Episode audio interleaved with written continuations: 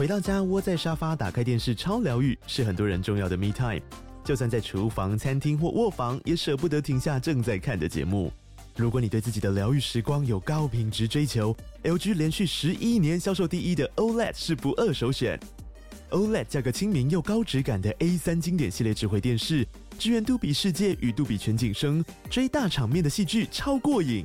现在 LG 推出限量优惠，购买五十五寸 OLED A3 电视，再带一台二十七寸的 StandBy Me 闺蜜机，只要六万多块。StandBy Me 闺蜜机内建 Netflix、Disney Plus 等影音平台，可以摆床边、餐桌，甚至顶楼露台，家中每处都可以成为你的专属娱乐空间。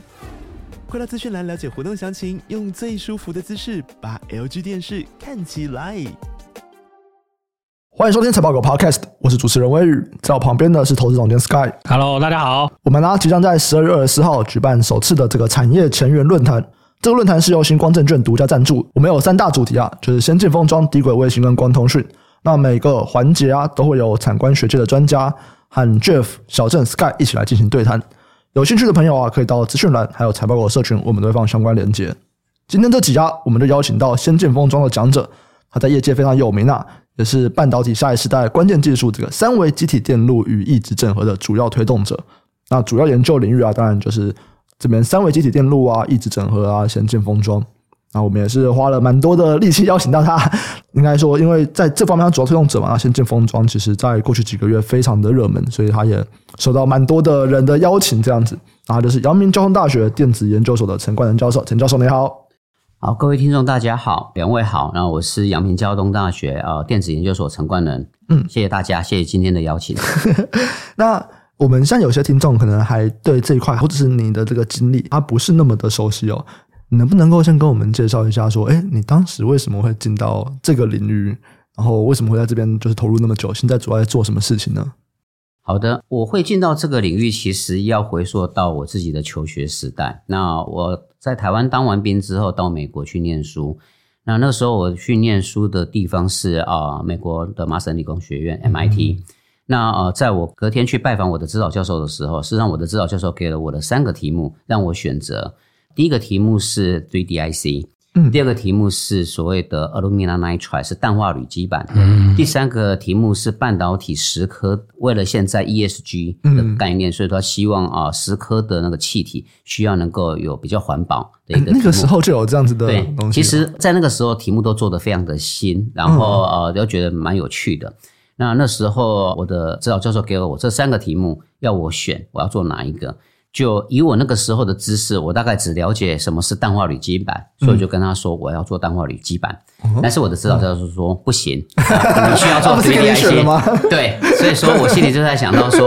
哎，你不是要我选题目吗？啊，怎么会叫我要直接就做这个这样子？嗯、那因为我们是台湾人嘛，那可能那时候都比较乖一点，老板叫我做什么，我当然就做什么。我就说好，那我就做 3D IC。虽然我没有做过，也没有看过。所以就从那个时候开始，我就一头栽入了 VDIC 的这个研究。哎，其实我比较不太清楚 MIT 在这一块，因为我知道 MIT 在职工非常强，或者是在什么媒体这边非常强。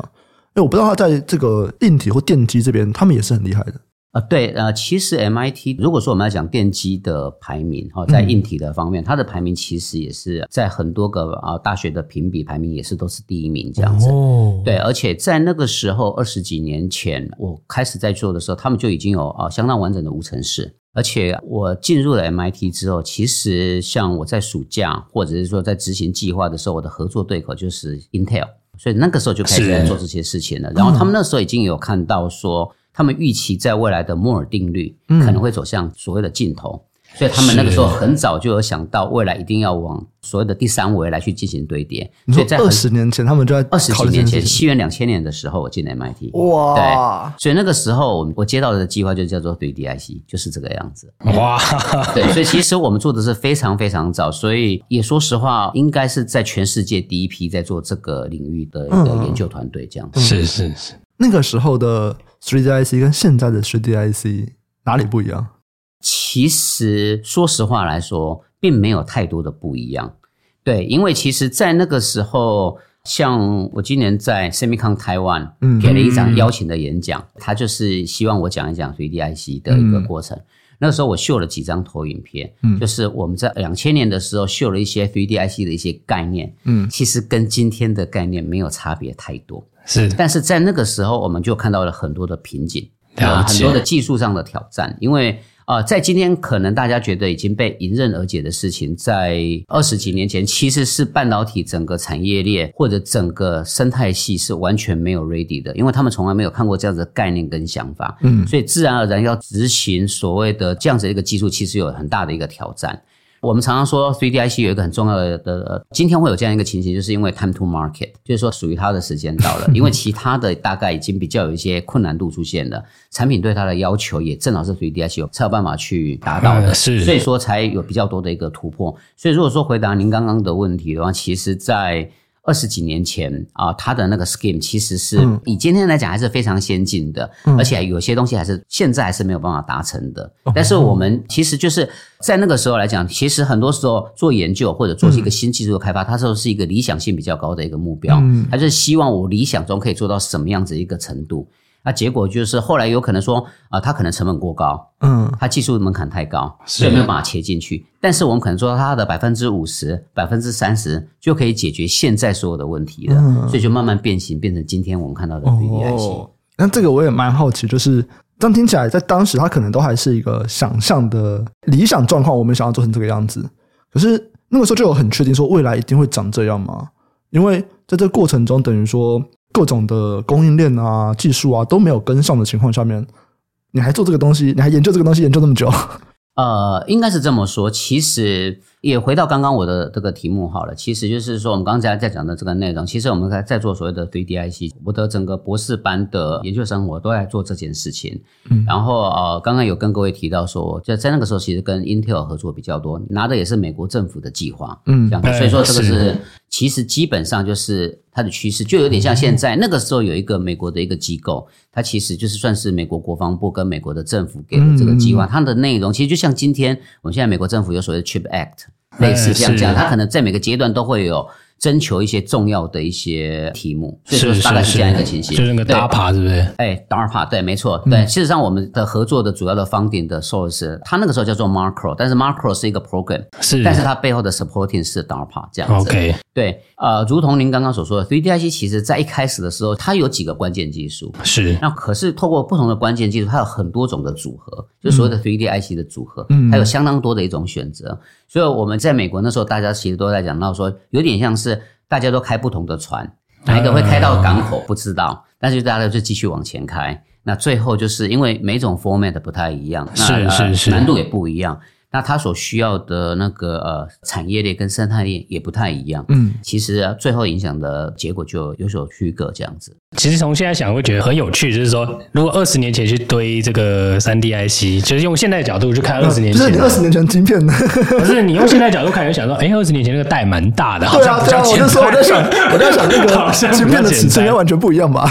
应该是这么说。二十年前我们要堆的袋跟现在堆的袋，我们应该反过来看哦。就是如果说我们现在看所谓的 c o w a s 看其他的东西，其实它堆的袋其实是很大的一个袋。嗯，OK。反而我们在二十年前看到堆的袋，其实就算是技术比较不好。其实我堆的袋也是差不多大，所以变成到了现在之后，反而那个时候的技术其实可以用在现在。嗯，那那这是第一件事情。第二个件事情，通常应该是说我们在那个时候看到的技术，它有点算是所谓的呃半导体的金属线的最小可以到达什么样一个地步？那我们试着去把它堆叠。就我们可以想象说，因为我们要叠不同的东西，所以是有点像是楼上跟楼下你要有电梯。是，那这个电梯的大小就是金属线的能力这样子。那其实，在我们一开始。做这件堆叠的时候，其实我们想的是比较理想的，所以我们是比较 aggressive 的去做这件事情。是，后来业界发现这个太难了，所以退回到 3D IC，在十年前左右堆叠，它是用所谓的 micro bump，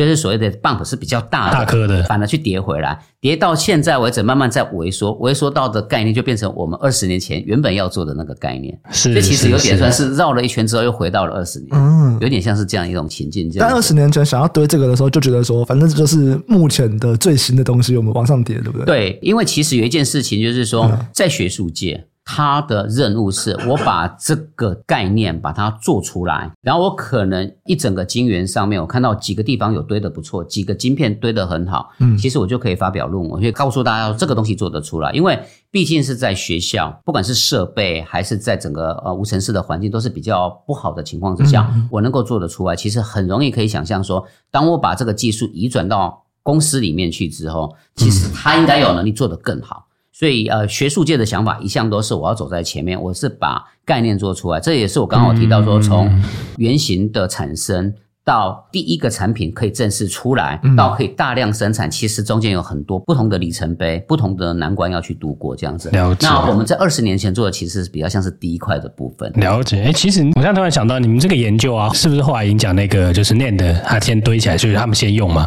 就是那个快闪记忆体的那个东西，对，他们后来从二 D 转成三 D，其实应该也是因为这边先有嘛，所以他们才会往这个三维的方向去发展。对，其实如果说我们要严格看起来，看所谓的高密。度的堆叠，其实如果说我们以高电路的在逻辑跟记忆方面的运用，其实的确是 NAND 先出来。我们所谓看到所谓的 hybrid bonding 这样子的一个东西，一直结合的东西，它的确是高过于现在的逻辑。现在逻辑正在往这个地方迈过去。但是如果说各位看另外一个领域，叫做所谓的 CMOS image sensor，它在更早就做出了这件事情。了解。Okay, 然后它先做出来之后，证明这个技术可行，然后后来变成是比较高密度的来去做这件事情。其实它有不同的一一个切入的门槛，因为我们可以想象，在所谓的呃堆叠晶片这样的一个情况之下，其实它的表面的平整度跟粗糙度，这也是有很大的一个影响。那以 CMOS image sensor，嗯，相较于记忆体。它是简单许多的一个东西，那记忆体在相较于逻辑，它又是一个比较简单的东西，所以我们大家可以想象说，技术就是要从比较简单的开始进入这样子。它是一个技术的演进的过程啦，先从比较容易的地方，比较容易把那个良率丢起来的地方 前进这样子。嗯嗯对，所以这真的是没想到你这么早就开始做了，真的。刚刚聊到说，这个计划一开始其实就是 Intel 觉得说，哇，这个摩尔定律可能会到头，我们要往三 D 发展这样子。这边可以讲一下，说为什么这件事情很重要，就是为什么我要持续去让摩尔定律转个型，可是它还要继续成立，还要继续推进，为什么这件事情很重要呢？好，首先一开始应该要先说的就是说，其实除了 Intel 之外，其实在美国的所谓做半导体的这些啊，在当时其实他们已经有看到说，因为摩尔定律要萎缩，它代表的一个意思是，其实是它的单位面积可以放的电晶体的数目可以持续的增加，嗯、是。然后同时，他又希望成本可以降低，然后所需要的功耗又可以减少。那所代表的就是说，它的应用跟速度要越来越多，然后啊，速度要越来越快。这样的一个前提下，就是说，变成是半导体晶片的制作水准跟工艺要有办法跟得上。但是很明显的，因为大家其实可以看得到，说像我们那个时候是看到是说啊，我的可能是，比如说电脑的晶片或者是手机的晶片，我的速度要越来越快。后来慢慢大家也预料到说，可能未来有要更多的精密的计算，像包含我们今天看到的 AI，包含看到的说现在一些云端这些的一些要求，其实都是因为呃这个摩尔定律可以推出来的。因为我们可以想象说，我们总是希望说，在同一个大楼里面有越多的员工越好，效率会越快。譬如说，如果说我们有另外一个大楼是在其他的区域，那大家都要坐计程车过来，其实就相当的麻烦。如果说我们全部的重要的员工，哦，常常会沟通到的都住在同一个大楼，给他搭个电梯，楼上楼下来，那其实速度就快，速度就要快，才有办法去做我们要的一些东西，不管是从运算的角度，或者从感测的角度，或者从资料存取的角度，这些都必须必要。嗯，所以说在很早以前，大家就会看到说，因为以像美国 DARPA 这样的一个计划，他们所看到的一个内容，可能是未来十到二十年未来的一个技术。所以说，他们必须要提早布局，在那个时候，他们可能会想象说，要不是后来有所谓的 EUV 或者其他式的一些东西，他可能会觉得说，诶，这个目前这个尾影的技术下去，可能是一个很复杂的一个问题。是是。所以说，他干脆就必须要去想一个其他的一些思考模式。那就如同人类社会一样啊，人类社会都是先盖平房，然后盖得越来越密之后，发现已经住不下去了，所以我们必须就是往。楼上叠上去，嗯、这也是一个蛮直觉的一个想法，这从来没有人这样去想过。所以说变成说，那有了这样一个机会，那可以来去做后续的这个实现，这样、嗯。所以我们可以说，某种程度啊，就是摩尔定律持续生效，就是代表人类科技在不断进步嘛。所以我们是的，我们还是想要进步，所以我们尽量的让摩尔定律它持续是成真的这样子。呃，这是其中一个。那就那个呃，就半导体业，尤其是这种所谓的制造业。其实他们有另外一件事情，其实是蛮重要。他必须不断的把他的技术往前推进，嗯，这样子他才有办法拉大与后进者的一个优势。优势，他必须要持续做这件事情，不然等到大家过了，譬如举例来讲，像设备的摊体六年之后，大家的竞争水平都一样，那这个时候如果没有新的话，那我们可以想象所有的晶片制造的成本会大幅的下降，那么呃原本的领先者就失去了优势。所以这是另外一件事情，就 business 的角度上来讲，我觉得是很重要的一件事情。了解了解，因为这个其实，在蛮多规格到顶了，没有办法前进了以后，那个竞争拉锯以后，你原的那个超额利润就不见了嘛。对，这是使得他不得不一直堆高技术壁垒嘛。嗯、所以他技术壁垒可能就是一两年的技术差异，是一堆追上就没有了，那、嗯、就是那个什么 premium 就不见了那样子。对对，没错。好，那这边也再来做个科普好了，就是。我们今天想说，好啊，那我们在单位面积上面，电晶体没有办法再变更小了，那我就开始往上堆叠。这件事情跟所谓的异质整合或者先进封装，它的关系又是什么？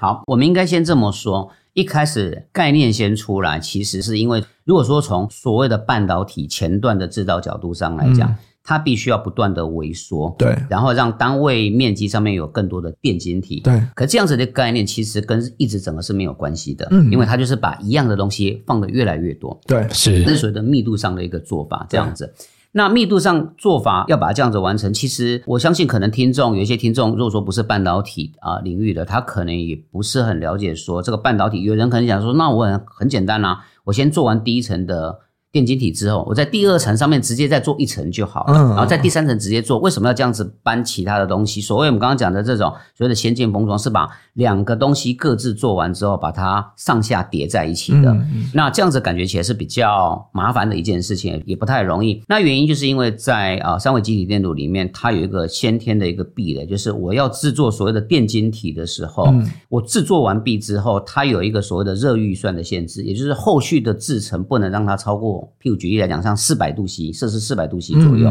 如果超过这个温度的话，原本制作完毕的这些电晶体，它的功能就会开始耗损，甚至就是开始会损坏、坏掉这样子。哦、可是很可惜的，我们在制作所谓的电晶体的过程之中，很容易会达到一千度。刚、哦、开始有几道步骤要一千度，甚至要几百度以上的。嗯，所以说很明显，这两件事情是互相不相容的。哦，所以变成我们只好各自分开来。嗯，做完了之后再把它拉过来这样子。哎、嗯，这是其中一块。那第二件事情就是说，呃，我们要制作高。性能的电晶体，必须要在所谓的单晶系上面，一种材料叫做单晶系上面才有办法，跟所谓的晶圆材料上面才有办法做得出来。可是以目前的技术方面来讲，没有办法在所谓的一个做完的一个任何平面上面，在很低的温度上面镀上一层单晶圆的细，这样子的一个薄膜，这是目前的方法是做不到的。这是为什么我们有所谓的像。有一些公司专门在做细晶圆的，它可能是要做拉晶圆，把它长成一个晶片，再切成一片一片的。这就是为什么那个地方那么难。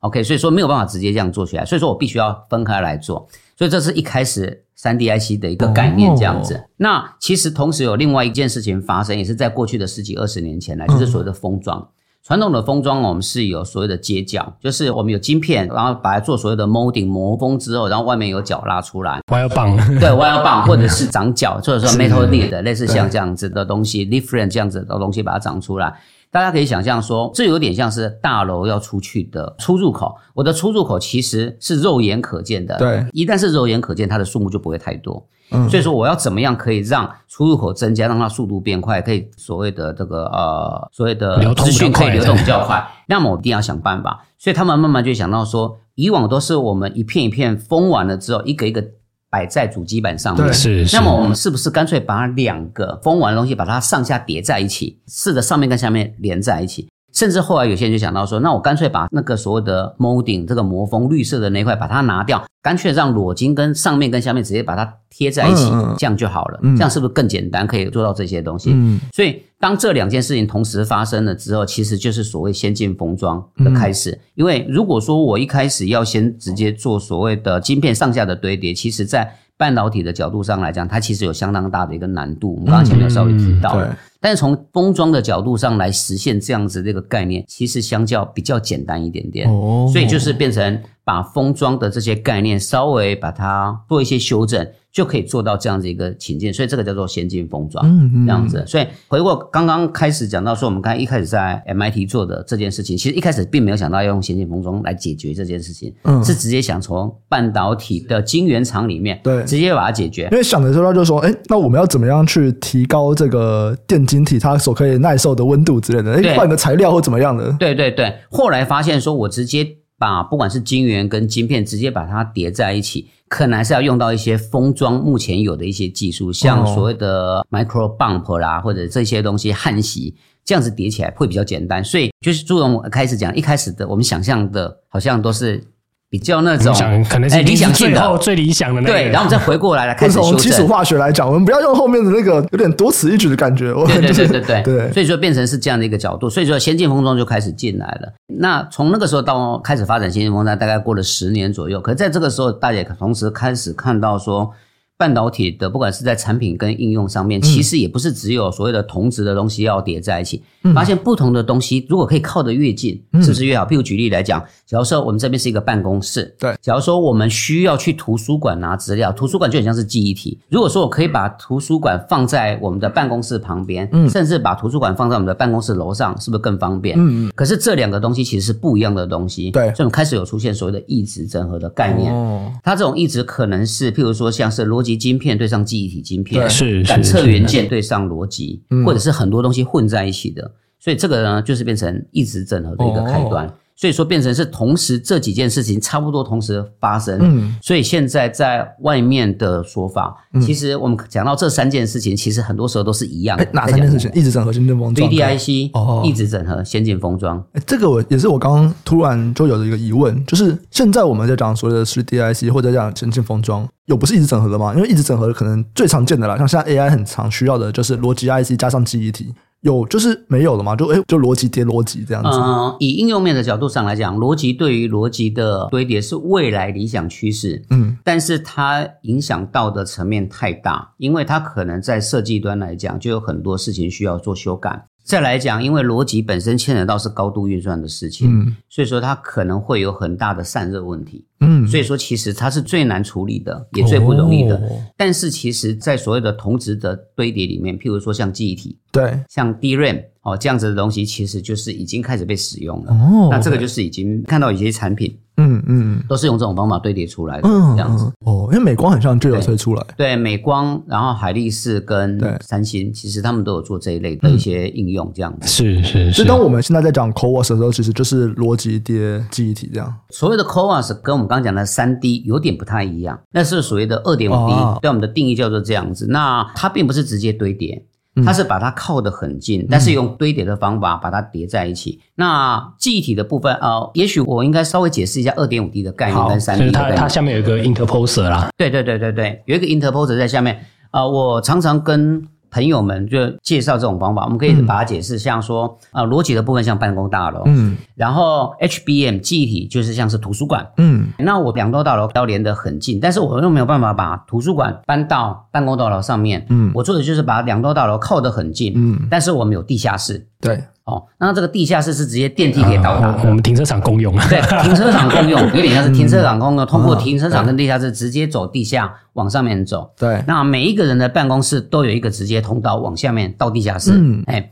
所以说我们有很多很多的电梯，类似像这样的一个概念，这就是所谓的二点五 D，就是所谓的 CoWoS。哎，其实这今年啦，或者说最近，其实蛮多人在提到这个东西，因为光 interposer 的东西就产能可能在这个业界就有手不足嘛。对，那这其实里面有就这个供应链啦，刚刚那个盖大楼的方式，那怎么样去盖那个地下室，那怎么互联，其实就是大家投资的重点吧。我们就这样说，就是大家在对这个东西的呃供应链啊，或者说相关的这个怎么样未来发展，当然未来眼镜可能终极的目标当然是 3D-IC 嘛，但是这个中间其实是有一段进程，所以会是我们蛮关注这个点。我觉得这几年可能大家会。围绕在这个地方做蛮多的这些呃投资的一些想法，或者是说在技术的上的一些研讨吧。对，这是我个人这个接收到的资讯啊。对，那综合教授刚刚跟我们一些这个分享的一些资讯，这样子就蛮好奇，如果在那个时候就开始已经有一个说，哎，我们想要去堆叠的时候，用封装的方法会可行性比较高。哎，那为什么现在在掌握这种技术的，反而还是在前段的那些厂商，而不是在封装的厂商呢？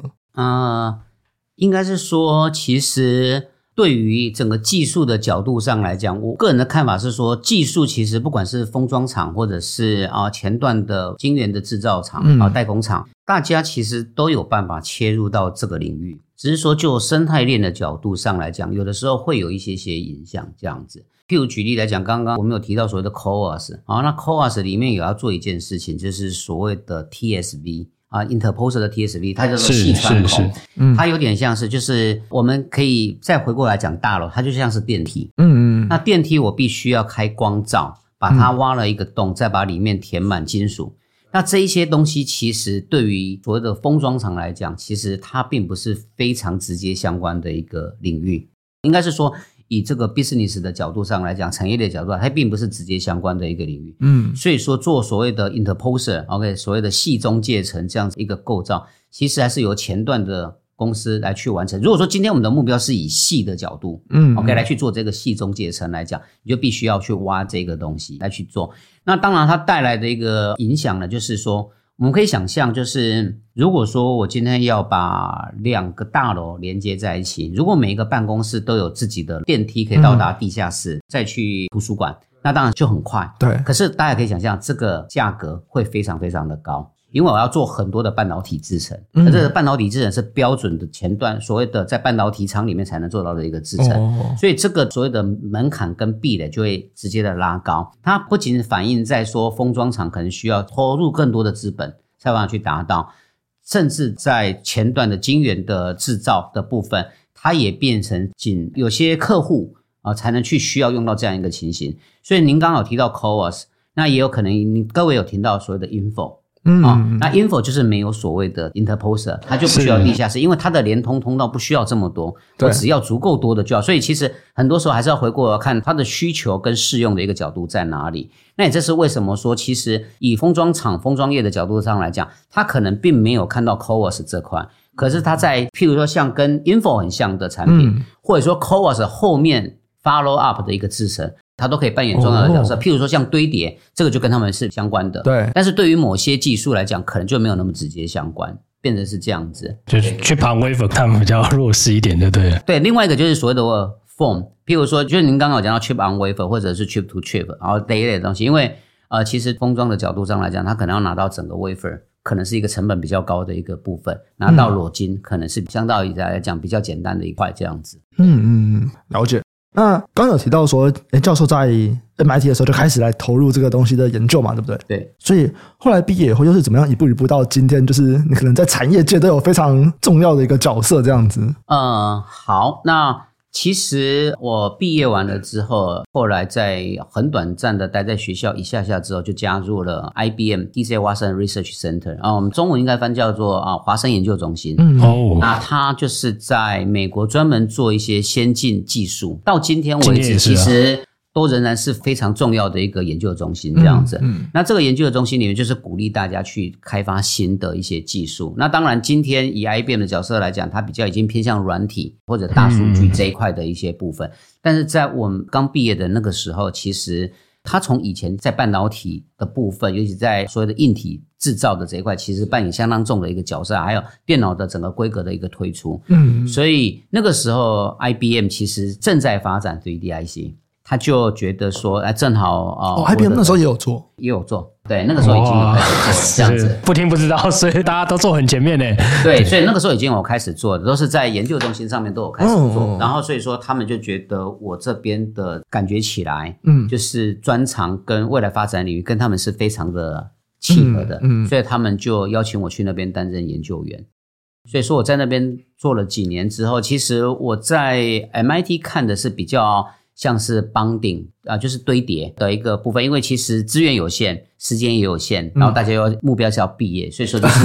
着重在所谓的 对，着重在某些技术上面。但是我们那时候已经有 file 了一些 pattern 跟一些就是一些平台有关于三 D IC，然后也试着做了一些东西。对，那。后来真正开始比较发扬光大，就是到了 IBM 的时期。因为到了 IBM 的时候，我就不会只单单只看一个所谓的单一技术，嗯，他同时希望我把它整个平台建立起来。嗯，那这个平台就如同我刚刚讲的，其实 IBM 提的平台跟 MIT 的平台其实是不太一样的，但是殊途同归，关键技术都是一样，都会有堆叠的情形，嗯、都会有所谓像矽中建成所谓的 TSV 这样的一个概念，嗯、这些关键技术都是一样，只是用不同的方法来去做，但是在 IBM 里面有看到更全面的一个部分。那在 IBM 的另外一个好处就是，IBM 后来也开始接 DARPA 的计划，它也是跟美国的很多大学，还有跟其他的业界都有一些同盟或者一些合作的关系，嗯，所以可以看到更多的一些领域这样子。嗯、所以在 IBM 就是等于是把整个技术做得更全面一些。嗯、那差不多也在那边待了一阵子之后，慢慢有观察到美国的半导体制造。其实有点慢慢的走向一个下坡，嗯、甚至预期到，因为很多产业都事实上都在外移当中。嗯，对，那个时候大概在十几年前、十五年前左右吧，这样子。嗯、那所以说，大概二零零八、零八年九那个时候，然后就开始了有思考说，哦，下一步怎么样是最好的一个情形？那在那个时候开始，其实台湾不管是法人研究单位，像工研院。或者像台积电，其实已经开始在看所谓的 3D IC 了。嗯、OK。所以说，就觉得感觉起来回到台湾发展是蛮不错的一个机会，这样子。Oh. 那那个时候正好就是台湾的大学有邀请我回来，嗯，我们谈的也觉得还蛮不错的，而且有一些台湾的公司，就我刚刚提到一些大公司，其实对这个未来发展都蛮看好的。对，所以发现有一些研究合作的机会，可以把我在美国所学到的这些技术，可以再进一步的，嗯，把它真正落实，甚至看到产品。那我觉得对我来讲是一个蛮大的一个机会，所以说我就决定回来台湾这样子。嗯，诶，这个转折我觉得很像有点大，因为本来你是在业界的，对，可是你现在你是回到台湾以后，你是去学界，然后再跟一些业界的有一些合作。哎，为什么你没有想说，那我就加入某一间公司？呃，我必须要承认，我一开始是比较想当学界的老师。OK，但是我想先去美国就读。但是其实我本身跟业界，不管是在 MIT 的过程，或者在 IBM 的过程，其实我都觉得呃收获良多。其实我觉得业界看到的东西，可能往往比学界。看得更前一步，尤其是在我们这个领域这样子。嗯、那为什么毕业之后，其实毕业之后我也拿到多个 offer，也蛮多是业界的部分这样子。嗯、但是我觉得为什么叫做 IBM？因为 IBM 它其实虽然是一个业界，但是它是一个研究中心，哦、它还是在做研究，还是持续在产出最新的一些论文这样子。所以，我对我来讲，它等于算最好的选择，因为对于我呃还无法确定未来的一个做法，或者是说我永远可以接触到最新的，但是它又可以在业界看到一些东西，嗯、所以这为什么我决定加入 IBM 的一个情形。哦、那会想要回来台湾的原因，我那个时候其实也考虑过几次啦，那也包含留在美国，或者是回来台湾，或者是其他的国家，其实也有找我想要去参加他们的公司。那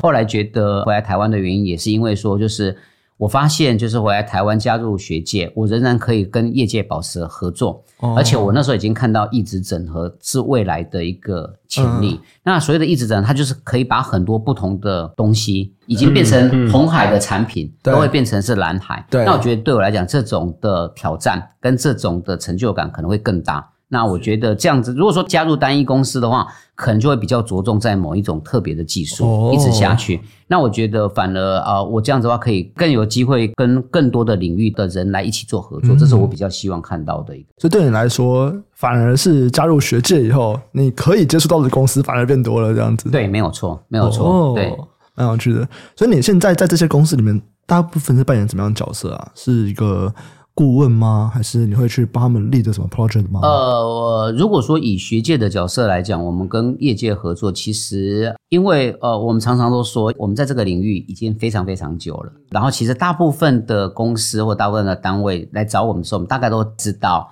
他们想要的内容是要往哪个方向走，呃、或者他的未来要走的一些方向，我们 心里有一些概念跟想法，呃、那也可以预期到哪些挑战。所以比较容易可以直接切合到不同的一个需求。所以说，您刚刚像啊询问我的部分，那就是可能跟不同公司有不同公司的合作。譬如说像先进封装跟 3D IC 它是一个全新的产业，对，所以我们可以提到比较简单的是设备，就有很多新的设备需要来做。嗯、那我们跟设备公司的合作，就是协助他们以他们想要开发的设备，然后我们协助他们去达到他们所需要的一些，譬如说制成的参数、制成最后的一些表现，以符合他们客户所需要。嗯那也透过跟设备商的一个合作，协助他们更升级啊。那我们可以知道说，设备的极限到达哪里，那产品跟未来技术的表现就可以到达哪里，这是相辅相成的一件事情。那在跟设备商合作的一个过程之中，其实另外一个很大的部分就是材料供应商，因为有很多新的材料会引入，嗯，那这些新的材料，他们往往不知道他们的材料，或者是他们现有手上的这些武器，可以用在先进封装的什么地方。或者是说，他们可能得到了某些需求，他们不知道如何进入。这个时候，我们协助他们，提供他们平台，或者告诉他们未来的趋势是什么，然后再协助他们。那这些东西其实跟我主要合作的一些公司，譬如说像是晶圆前段的，或封装的部分，他们往往都在找寻 solution。啊，那我可以透过跟设备商、跟材料商合作的那的过程之中，提供反馈给他们目前这些公司的需求，或者说目前在市场上面，嗯，或者说在整个的一个环境上面有哪些可能的一个应用情境。所以对大家来讲，透过更广泛的合作，其实是可以让每个单位都可以得到他们想要符合他们公司未来的一个方向。哦，那最后一个呢，就是比较像是有些公司就是想要做产品。嗯，就像刚刚提的，他可能是目前可能有他们自己所谓的摩尔定律，他可能透过跟我们的一些合作，协助他们以一直整合先进封装或者 DDIC 的方法，产出一个完全新的一个 business model，类似像这样子。嗯，是是是。所以这是怎么样的形式啊？是会定期开会吗？还是哦，大部分都是比较像是类似像产学合作啊，就是我们就是所谓的定期合作，就一个一个案子这样子。对，我们会有类似像就是一个一个案子，类似像这样。嗯、那那目我们的目标就是，我们常常在讲的是希望是达到啊、呃、所谓的双赢或者甚至三赢的一个部分，因为我们希望我们的学生可以拿到最新最好的题目，嗯嗯，哎，有研究题目。那也透过他们提供的这些资讯，可以做一些研究。那我们也都会跟产业界先讲好，就是说所谓的营业秘密或所谓的这些机密，其实我们可以做一些适度的一些区分。但是透过我们发表，不管是在国际会议、在国际期刊，跟他们共同发表论文跟会议之后，其实另外一方面也是替他们在整个市场上打开非常大的一个知名度，大家就会知道说这间公司。进入这个领域了，这样子是是，是，所以我们通过这样子达到实验室仍然可以持续的成长，学生可以在很早的情况下就已经接触到业界，然后他们也可以顺利的去做他们想要做的论文。那公司可以得到对这个领域他们想要得到的一些新的资讯或者新的一些突破。嗯，好，刚好聊到说，可能 CoWoS 还是属于在二点五 D 的部分，那这个是可能过去几个月比较红的地方。对，那我们讲到真的到三 D。目前它的整个进程大概是到哪里？然后它的瓶颈又是什么？如果说我们举个例子来讲，像 SOIC，台积电有一个 SOIC 这样子的，它的概念就是比较像是 3D。那在所谓的我们 3D IC 界的一个定义来讲啊，那个当然就是说现在譬如说台积电、Intel 跟三星，大家可能对于 3D IC 有不同的一些定义，但是原则上来说，其实没有差太多。就是说，3D IC 我们比较看的就是所谓的有 function 的两个元件，或者两个晶片，或者两个模组，把它垂直的堆叠在一起的，这个叫做 3D IC。嗯，OK。那如果说我所谓的是 side by side 的。两个放在一起，就像我刚刚讲的，两个大楼，隔壁这样子，隔壁的这个叫做二点五 D。那现在二点五 D 很多变形，有些人也会在地下室埋一些小晶片在里面，哦、这个都是算后续的变形的部分。嗯，那三 D 的部分，我就从刚刚提到最直觉的就是说，两个办公室上面跟下面把它直接叠在一起，嗯，其实它会影响到就是像 IC 的线路的设计。这些问题，因为它全部的线路都要重新做，就等于说那些电梯的地方你不能够有线路通过吗？对，你要如何的让电梯放在最合适的地方，然后又不会影响到其他原来的走线？对，这些东西是很麻烦的，因为原本我是两个大楼，两个独立的晶片，各自看完之后，只要管最后出来的那一些地方。对，现在是变成全部的东西都要一起看。其实就设计的角度上来讲，其实这个是需要比较多的心力来去思考的，这是第一件事情。那第二件事情就是说，如果说我把所谓的两个的主动晶片，或者甚至像逻辑晶片，您刚刚所提到，直接把它堆叠在一起，嗯，我叠两片、三片甚至四片之后，其实因为它有高度的运算，所以它在于散热方面会有很大的影响。我们刚刚有提到，其实电晶体在过热的环境下，它其实会有问题。所以，我们刚才讲都说没有办法做第二层、第三层直接去做制程，嗯嗯，也是因为都跟热有关系。所以，当我比较多的这种堆叠之后，我会发现我的热会散不出去，嗯嗯，那散不出去会造成很大的问题。所以，这个当然也延伸到，譬如说像散热这一些的一些现在比较红的一些 issue。嗯，嗯，那当然我们可以思考说，等到两层、三层叠在一起之后，其实会比较复杂，那会有更大的一些必须要考虑的一个部分。那以目前三 D 的角度上来看，直接叠多层的三 D，就如同刚刚讲的，比较多的是像记忆体的这种，不管是 NAND 跟 DRAM，对，因为它其实比较没有牵涉到所谓的运算的部分，所以它的热比较容易被处理。再来，因为它都是一样的东西，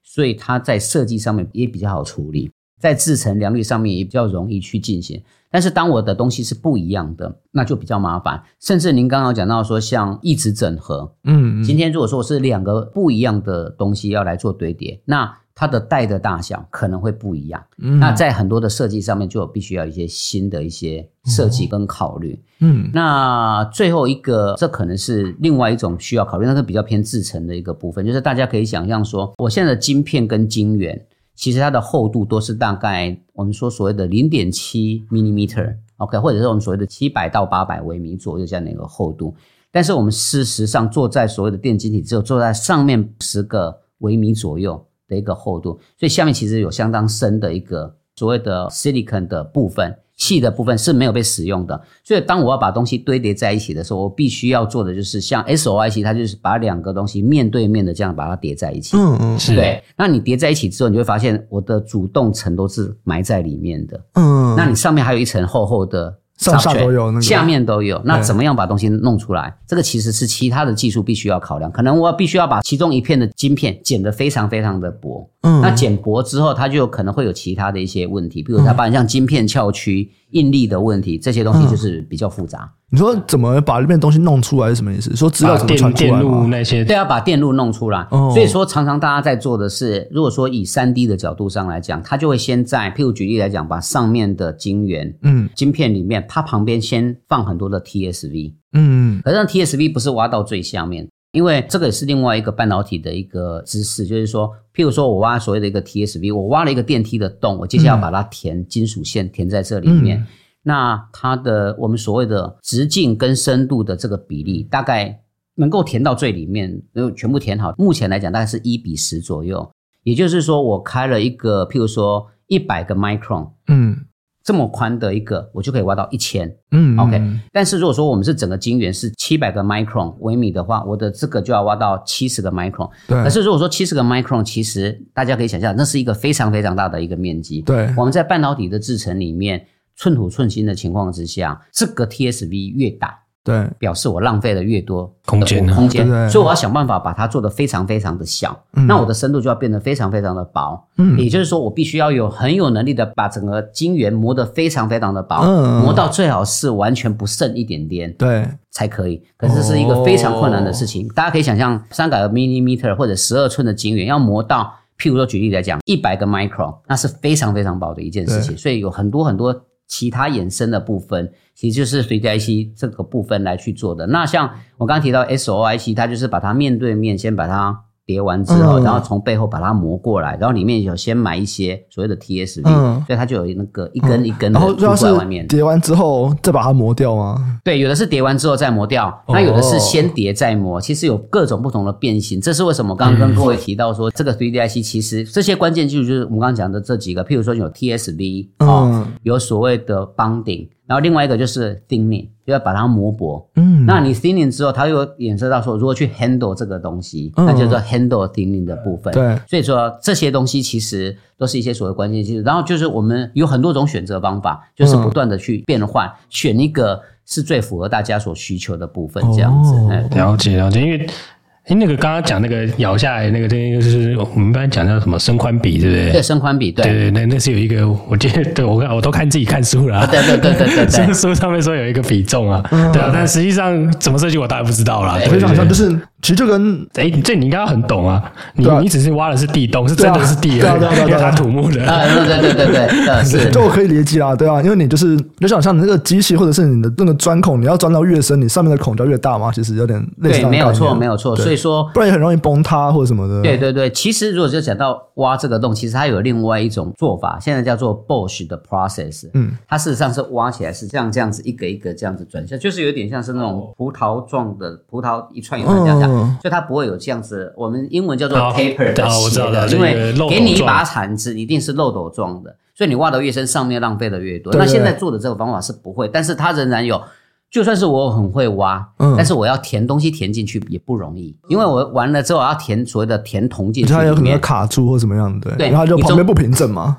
旁边不平整或者旁边有一个小洞，对，对，对，中间有个小洞，那就整个就没有办法了，所以这个其实是另外的一个挑战。所以我刚刚我提到说，所谓的伸宽比大概是一比十，是以目前来讲。业界比较可以做得到的一个部分。嗯、那所谓的一比十，大家可以思考说，假设我现在磨薄的能力，整个晶圆磨薄的能力大概是大，假设是一百个 micron，对，一百个微米左右。我的那个 TSV 的就是变成十，OK，十个 micron。那十乘以十，跟如果说我挖到一个很大一百乘一百，其实可以用作我们整个半导体的那个真正在做所谓电晶体的位置，所以差距非常非常的大。嗯、所以大家都希望可以越小越好。但是就是会影响到其他的部分，所以这就是变成是比较困难的一件事情。那我们回过头来讲到刚刚讲的这个所谓的堆叠的一个部分，假设今天是有逻辑在堆叠的话，目前比较看到的是逻辑叠一个所谓的呃记忆体，不管是像 SRAM 或者是像其他的一些部分，就是它尽量避免是两个逻辑直接堆叠，因为我们刚刚讲到说有散热的问题，还有其他处理的一些问题这样子。所以现在所谓的逻辑叠一个记忆体是现在就已经很多了吗？还是没有？这个是现在大家正在研究的领域。哎，我应该说算是比较现在正在看的一个领域。嗯、那比如说像最近啊、呃，有一些公司有提到像 AMD，AMD 啊，提到的就是对对对，就是类似像这种方法来去制作的。那绝大部分大家比较，所以他们已经做出来了，已经哎，已经有做出来了，这是一个量产产品，还没有拿到，就是 不是已经发表了，已经已经在技术发表会上面已经有发表类似的部分，这样对对对，所以他们产品还没有开始卖吗？应该还没有到客户手上哦。对啊，我如果没错的话。现应该是说，绝大部分就算是现在有的话，哈，因为可能在我们播出的当下，可能已经有比较多的，对对。那比如说，现在在目前来讲，是说这样子的一个 solution 是大家都已经在看，而且技术上是可行的。但是对于后续的良率跟产品的定价这些，我这边就比较没有办法去了解这块的部分。但是这个部分，我刚刚讲的这些所谓的这种的堆叠的方法，其实是比较有的。但是这个已经是 ready 了，但是这个又牵扯到刚刚跟所谓的二点五 D。跟所谓的这个其实不太一样的，因为我们现在提到的，比如说像 memory 跟逻辑的这种堆叠，对，其实比较像是它是一种高密度的堆叠，嗯、所以它有点回过头来，像台积电讲的 SOIC，它是用铜铜直接的结合，那个就是。正好是我在 MIT 的博士跟硕士的论文题目就是这个，哦，就是那个 CU CU bonding 那个，对对对，CU CU bonding 那个就是我在 MIT 的这个研究的题目。嗯，那二点五 D 其实现在比较还没有用到呢，二点五 D 比较像有点像是像 micro bump 的的一个部分这样子。所以说，因为我越说越细之后，所以说必须要舍弃所谓的 bump，直接用所谓的这个铜上面直接对接，然后旁边用所谓的二氧化系的这种介电层直接结在一起。这个就是等到啊，我们现在讲的这种直接堆叠，不管是三 D 或者 SOIC 这样子的，其实就回到了我们前面讲的，在 MIT 一开始打我们提出来的就是希望做这个东西。那现在时间比较已经到了，过了，就 是这个技术演进了这么多年，终于业界追上了，达到了那个当年的那个期望，这样子。对，有点像是这样子。这边能不能先稍微再科普一下，所谓的 micro bonding 跟铜铜对接这两个差别是什么？就什么是 micro bonding，然后铜铜对接有什么？呃、好，那个我稍微更正一下，应该叫做 micro bump。嗯、OK，micro bump，其实我们可以说这个从。封装的角度上来看，这个封装外面最所有一颗一颗的这个球，这个球可能要放在这个板子上面，或者是基板上面、载板上面的，它是对外连接的，它有可能是 BGA 或者是更大的一些球。那这些球呢，可能都是有一些焊锡的材料，或者有一些这样子的一个材料。那随着封装，它也需要继续的萎缩，它慢慢会从 BGA 或者其他这些慢慢萎缩到，譬如说 solder，所谓的 solder bump，就是所谓的 bump 就是一颗这样子，嗯、一颗圆圆的，类似像这样子一个东西。嗯、那可是它主要的材料是有一些锡为主的。嗯，那随着锡有一些所谓可靠度上面的或者在萎缩上面，它有一些限制，慢慢的会变成是以铜为主的。所以到现在就是慢慢会变成有铜柱、铜球，类似像这样子的东西。那它可以从原来的一两百 micron 的直径大小，慢慢变成说到到五十、四十、三十、二十，也是为了所谓的 I/O 数、通道数要越来越多。嗯，那说到最后，当全部都变成铜了之后，那最简单，干脆就直接用我们铜线上面的一颗这个一个金属垫，嗯，直接拿来做就好了。我就不需要那一颗了。我如果说把那个金属垫直接可以跟下面这边的金属垫把它连在一起。那就直接可以。那这个金属店呢，可能譬如说像我们前面有提到的，譬如说像以目前讲，譬如说可能是十个 micron、二十个 micron，甚至 some micron。未来的目标是这样，或者这样 NAND 的。嗯、那我说像 NAND 的这些应用，或者说像 CMOS image sensor，它已经用到两个 micron 跟五个 micron。嗯，所以就可以做的越来越小。可是这个传统的刚刚讲的这个 micro bump，嗯，或者是像这种锡球 solder bump，它的大小是做不到这么小的，哦、所以自然而然的就会比较像从所谓的先进封装又移到所谓的半导体晶圆代工的所谓的金属制成的那个部分，它就慢慢一堆叠，然后又移除掉了那一块的部分，这样。那一块的难度就对了，难度会变得更高。大家也可以想象说，传统来讲，我有一颗球，那这个球吸球可能是一百个 micron 这么大，嗯，那我一百个 micron 上下把它叠在一起，我可能误差十个 micron，比较容易对啊，还是对得到，对。可是我今天只剩下五个 micron，两个 micron，然后我又很密很密，嗯，然后我一个不小心我就没有对到，甚至我还会对到其他的，那这样都完全都不行，所以这个的难度会越来越高。然后再来就是我那么多个东西，在所谓的有球的年代呢，它可能是比较容易变形，然后也比较容易确保每一颗都叠得到。当我全部都是平的一个情况之下，我有可能有一个 chip 上面就好多好多个，我要如何确保每一个都可以？它有没有通电呢？每一个都要可以粘得到。哎，但如果有没有连到就空了啊，就就变成短路了，短路就麻烦了。这也回应到刚刚另外一个问题，逻辑对逻辑，其实它非常重视这种良率，你要每个都可以叠得到，这个就是另外一个。我不然一次坏两颗。对对对，就是变成是这样子的一个情形。所以说它在技术演进上面会是越来越难，但是它的目标也是希望是 performance 这个啊、呃、性能可以越来越好。嗯，了解了解。我这边突然有一个好奇的，因为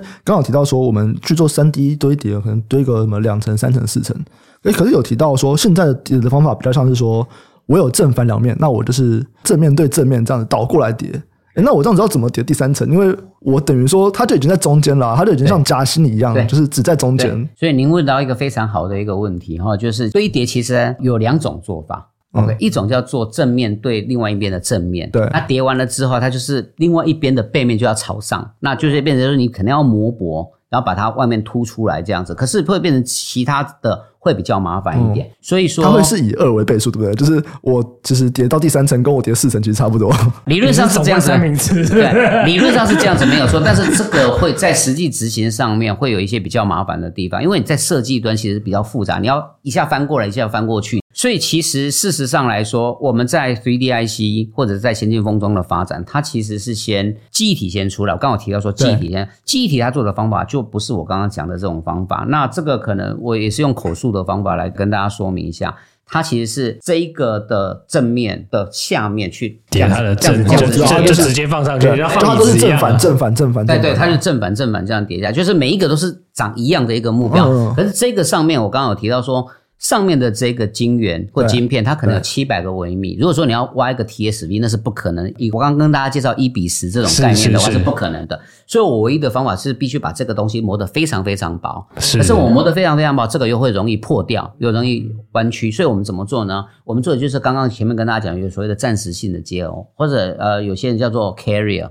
OK，举例来讲，拿一个玻璃，嗯，然后这上面涂上一层高分子的胶，然后把玻璃粘上去，嗯，粘上去之后呢，然后这就变成两个，这个上面这个也是玻璃晶圆，下面是一般的晶圆，对，然后我们粘在一起，我从下面一把它一直磨，一直磨，磨到非常非常薄了之后，然后这上面是不是一层玻璃中有一层高分子的胶，下面有很薄很薄的这一层，对，我把这个东西把它搬过去，去放在另外这边，对。放完之后，刚刚上面这边不是本来有高分子的胶吗？对，啊，上面有一个玻璃嘛，我用镭射的方法把中间的这个高分子溶掉，嗯、再把它拿掉，它就变成那个就转过来，所以就每一次都这样子，一直这样子做，这样子。所以大家终于知道什么是暂时性贴合。对，就暂时性贴，对 对对，它有一个设备是做这个东西。对对对，没错没错。Intel 应该是香港公司，蛮多的。对。好，因为大家可能看不到教授的手势，我试着也来解释一次，就是把上面的那个晶片，因为它原本底很厚嘛，然后如果我把底把它削薄的话，在搬运的过程或者点的过程中都很容易出现问题。所以我是先在上面再加一层固定，再粘一层玻璃让它固定好以后，我把下面的削薄，然后把它放到叠到另外一个晶片上以后，再把上面固定的把它拿掉，有点像这个样子。是的，没错，完全没有错。嗯、然后就是做这件事情的话，就是变成是说，那完了之后呢，因为它削薄了，它还是有一个厚度。对，那这个厚度上面跟下面的话，就是我可以先做。所谓刚刚讲的 TSV，嗯，那我削薄的时候让 TSV 暴露出来，嗯，或者是我叠完了之后，我再想办法从上面挖 TSV，对，钻那个洞，因为现在已经变薄了，所以挖这个洞就会变成相较之下比较简单。哎、哦，我听起来觉得，如果有技术能够做到这个的话，这不是比前面正面对正面的方法好很多吗？啊、呃，不会，因为第一个的话就是说。当我要削薄的过程之中，嗯，其实我就花了多一道制成，然后再来我有这个所谓的暂时性贴合或者暂时性的这个接缘的时候，它有另外一个部分要去做，对，然后再来我还有用镭射要把它解胶，嗯，所以这些东西是多的步骤，嗯，所以说对于以我们目前产品发展到现在来讲，大家会发现，譬如说像记忆体。他们都是用这种方法来去一层一层做上去的，嗯、因为它就是固定的，所以它的成本可以大量减少，而且它可以叠多层以上。但是对于叠两层的，其实我们大家比较没有看到。这样的做，他就直接把它直接这样翻过来，他、嗯、就不用玻璃的。反正我叠完了之后，我从背后磨薄，然后里面的 TSV 露出来，我就往外接线就接完了。哦，对，就是变成。如果叠很多不一样的带，那就是每一层都要做不一样的事情啊。那、嗯、你光调参数就调死你啊。嗯，对。然后再来还有另外一件事情，Sky 这边有提到，就是说其实还有牵扯到另外一件事情，就是说我们今天是要用晶圆对晶圆，还是晶片对晶圆，嗯、还是晶片对晶片的一个对点？因为它的每一个带，假设是不同的带，它的大小可能会不一样。嗯。所以不太可能会要这样子，它可能是全部都磨完之后，然后再一颗一颗切下来，再一颗一颗的棒，所以说其实会变得非常的复杂，这样子。哎、哦，对，了解了解。好，我觉得。今天算是对于整个这个做法有更详细了解，因为之前可能就知道说我是垂直堆叠或者是我是水平弄，对。可是里面到底长什么样？你看那个流程图里没有 feel 啦，对对 对，里面中间什么玻璃，干嘛要玻璃？对对对。所以今天我觉得真的是了解非常多。那相关的厂商啊，或者是相关的一些发展，我们就留到论坛再来讲。不过刚刚有听到教授其实合作的厂商，就他其实在整个供应链从上下游其实都有，对不对？我们从材料到晶圆的制造。这到封装你都有合作，那听起来可能设计这边也要有点策略，这样。那你对于比方说我们到最后最终端，像现在很红的这个 AI 晶片来说好了，就是 AI 晶片来讲，像主要都还是 NVIDIA 嘛，NVIDIA 还是最厉害的，那其他的厂商都想要来做，你会怎么看这件事情？呃，这是我个人的看法啦。AI 在未来有很多可以应用的一个场域跟情境。嗯、那 NVIDIA 呢，其实它做的晶片。比较像是通用型的一个 AI 的一个芯片，就是说大家都可以来去利用到它的一些算力。对对对。那我们现在看到有很多公司自己都跳进去来做它自己的一个部分。嗯。其实他们或多或少都会。希望这个的他们设计出来的晶片，他们所要执行的东西比较不会是通用型，是为了他们公司的某些产品或者某些未来的应用来去做的。其实，在区隔上面还是有一些的一些部分。当然，它的确会影响到说，也许如果说各自都发展的很不错的话，那对于 NVIDIA 来讲，可能这一块的份额就会变少。但是我们也可以想象说，就是 AI 的趋势，其实以以目前来讲，像 AI 占，像譬如以台积电来讲，它的营收其实也没有那么高嘛，嗯、对不对？但是你可以想象说，它的未来成长是以倍数来去成长。那如果倍数来去成长，这个地方少掉，其实也不会影响到 NVIDIA 的一个部分。而且 NVIDIA 对于很多公司来讲，它的需求就是它没有能力自研晶片，但是它仍然可以提供很多的一些 solution。所以我觉得其实应该是说，有点像是这个饼是越来越大的，所以说大家都不会因为大家各自做各自的部分，反而是如何去产出这个晶片。这可能会是比较大的一个挑战。了解，所以其实现在不用太考虑竞争，反正这个饼就是大到就是，对，你只要做出来太快了，对对对，大家都会吃到啦。对对对对对，你只要做得出来，就会有买家了。对对 对，当然我们不能说短期内会不会有因为过剩，因为其实 AI 才刚刚开始出现嘛。但是我们相信，如果说我们把时间轴拉到十年、二十年以上，我相信大家没有人会说这个 AI 的趋势是一个 bubble 这样子。短期有可能，但是说长期来讲，我相信这个大家都是毋庸置疑的。好啊，那我们最后来聊一下，因为有知道教授其实去年有加入一间新创公司，对，这个创未来科技，对，那这是一个卫星通讯的新创，诶，就是诶为什么你会加入一个做卫星通讯这样的一个公司？是看到什么东西吗？呃，好，那必须要稍微说明一下，因为创未来科技的创办人是我在交大的同事，他之前也是阳明交大电子的同事，所以说我们其实认识非常的久，嗯啊，那所以我一直也对于他的这个创业其实也充满了敬佩，这样。对，那他后来决定投入之后，那其实我我这个人本身对于业界其实就是蛮有好奇心的，就是希望看到。技术可以真正变成真正的产品，然后来创造人类的福祉，嗯、这个是一项我自己的一个目标，嗯、也希望可以做到更多这样的一个情形。那啊、呃，这间公司其实在开始创业之后，它有多样的一个产品，是是多样的。最近我那个他有去那个那个什么军工航太展哦，我看他展出很多东西啊。对，那其实很多的这些产品都需要有哦、呃、到先进封装，因为其实不管是军工或者是说呃公司，它本身发展是更多有卫星的部分，是是是，或者通讯的部分，是是或者未来一些呃，呃无人机啊对对这一块的哈。其实他们都有一个共同的需求，就是说，他可能目标也是未来是有要轻薄短小啊、要能够呃高散热能力的，他有办法提升它的 performance。所以这些正好跟我的专业都非常的相关。那这间公司看的呢，又是未来的前瞻产品，所以其实我觉得，如果我的加入可以协助这间公司在这个部分可以有一些提早布局。甚至说，因为大家可能现在可以提供的 solution 往往是没有办法 meet 这间公司未来的产品，了解，了解。所以说必须要有人可以进去过去协助他们。嗯、所以说，在这样一个前提下面，同时我又可以不影响我目前的先进封装的研究之下，当他有提出邀请，我觉得这也是一个蛮难得的机会，嗯、所以就加入。就我蛮好奇，您目前的专业是怎么样协助这间公司的？因为比方说他们在做这个卫星通讯，然后我们刚才聊了这个先进封装，其实你看前段的。一些晶圆代工或者晶圆制造厂，再到后面的一些封装，这个感觉起来都算是蛮前面的东西，你知道吗？那卫星通讯它可能已经到比较后面，就诶，我要去买晶片啊，然后我要去自研这个晶片设计，然后再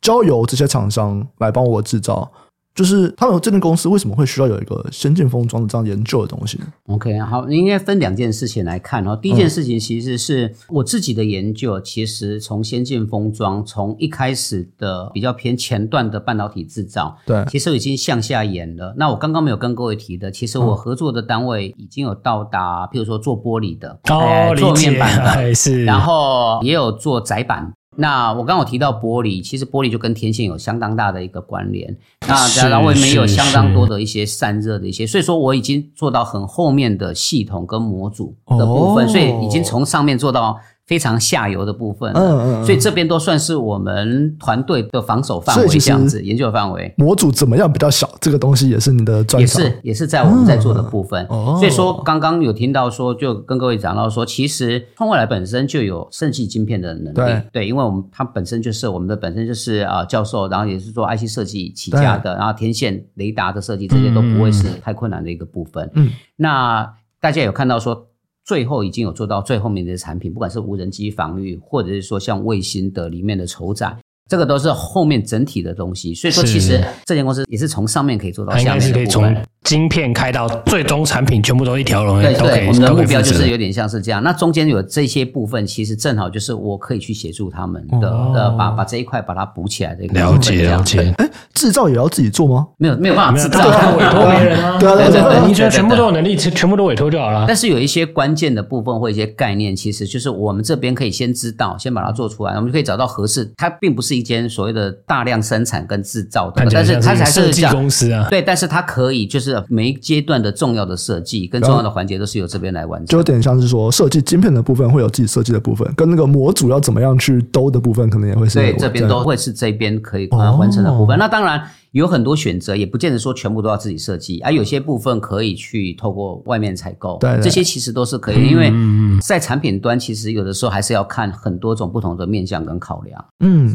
是是是，反正核心的技术留在公司就好了啦，剩下的其实可以外包嘛。是是，是，对。这间公司到底想要做什么？这间公司的目标是什么？这间公司的目标，我想以后有机会的，我们找他的那个，可能再再请您这边来 来来访问，他比较适合发对对对对对对，是教授在这个这个分项比较不适合讲。好，没问题没问题。好，那因为它听起来还是跟可能跟卫星通讯有点关系嘛，对。那我们这次刚好也有一个低轨卫星的这个主题，对，你自己怎么看这个产业？呃，我觉得这个产业在未来来讲，其实它的可塑性跟未来性其实是相当广泛的。嗯，对，尤其是假设我们今天是看的是低轨卫星的话，它在通讯跟在所谓的呃，不管是遥测、照相这边，其实它都有现在的技术无法达到的一个部分。那不管是在广度跟应用上，哦，那比如说是以通讯来讲，它可能在比较遥远的地方、比较偏远的地方，嗯，或者说在特殊的需求上面，五 G 跟六 G 没有办法完成的地方，嗯，它可以用低轨卫星这边来去完成。然后再来，它可以很快速的收集一些资讯，那不受到天候的影响。嗯嗯。所以说，我觉得它的应用情境上面是非常广泛的。如果说可以结合目前我们这些啊，不管是演算法或者 AI 这些东西的一些技术的一些进程，其实它的应用，我相信还有更多可以被创造出来。哦，有没有什么是你特别期待的部分？呃，我觉得举例来说，像这个网络的覆盖，哦，在通讯的覆盖可以更无远弗届，可能包含像说车子上面。哦，或者是要在随时随地，你都有办法可以很迅速的去连通到你所想要的那种。这种有点像是未来的智慧城市或者智慧的生活，应该都有机会透过这样子的一个补强，然后达到真正更理想的一个生活。之前我们其实访谈那个蔡华龙教授，他很像就有提到说，像飞机，对不对？对，就是这种飞机，我们都可以随时都可以上网，不用买那么贵的机上 WiFi 这样。对 对对，我们的这个什么要求比较微小啦，是可以不要再看那个电影啊。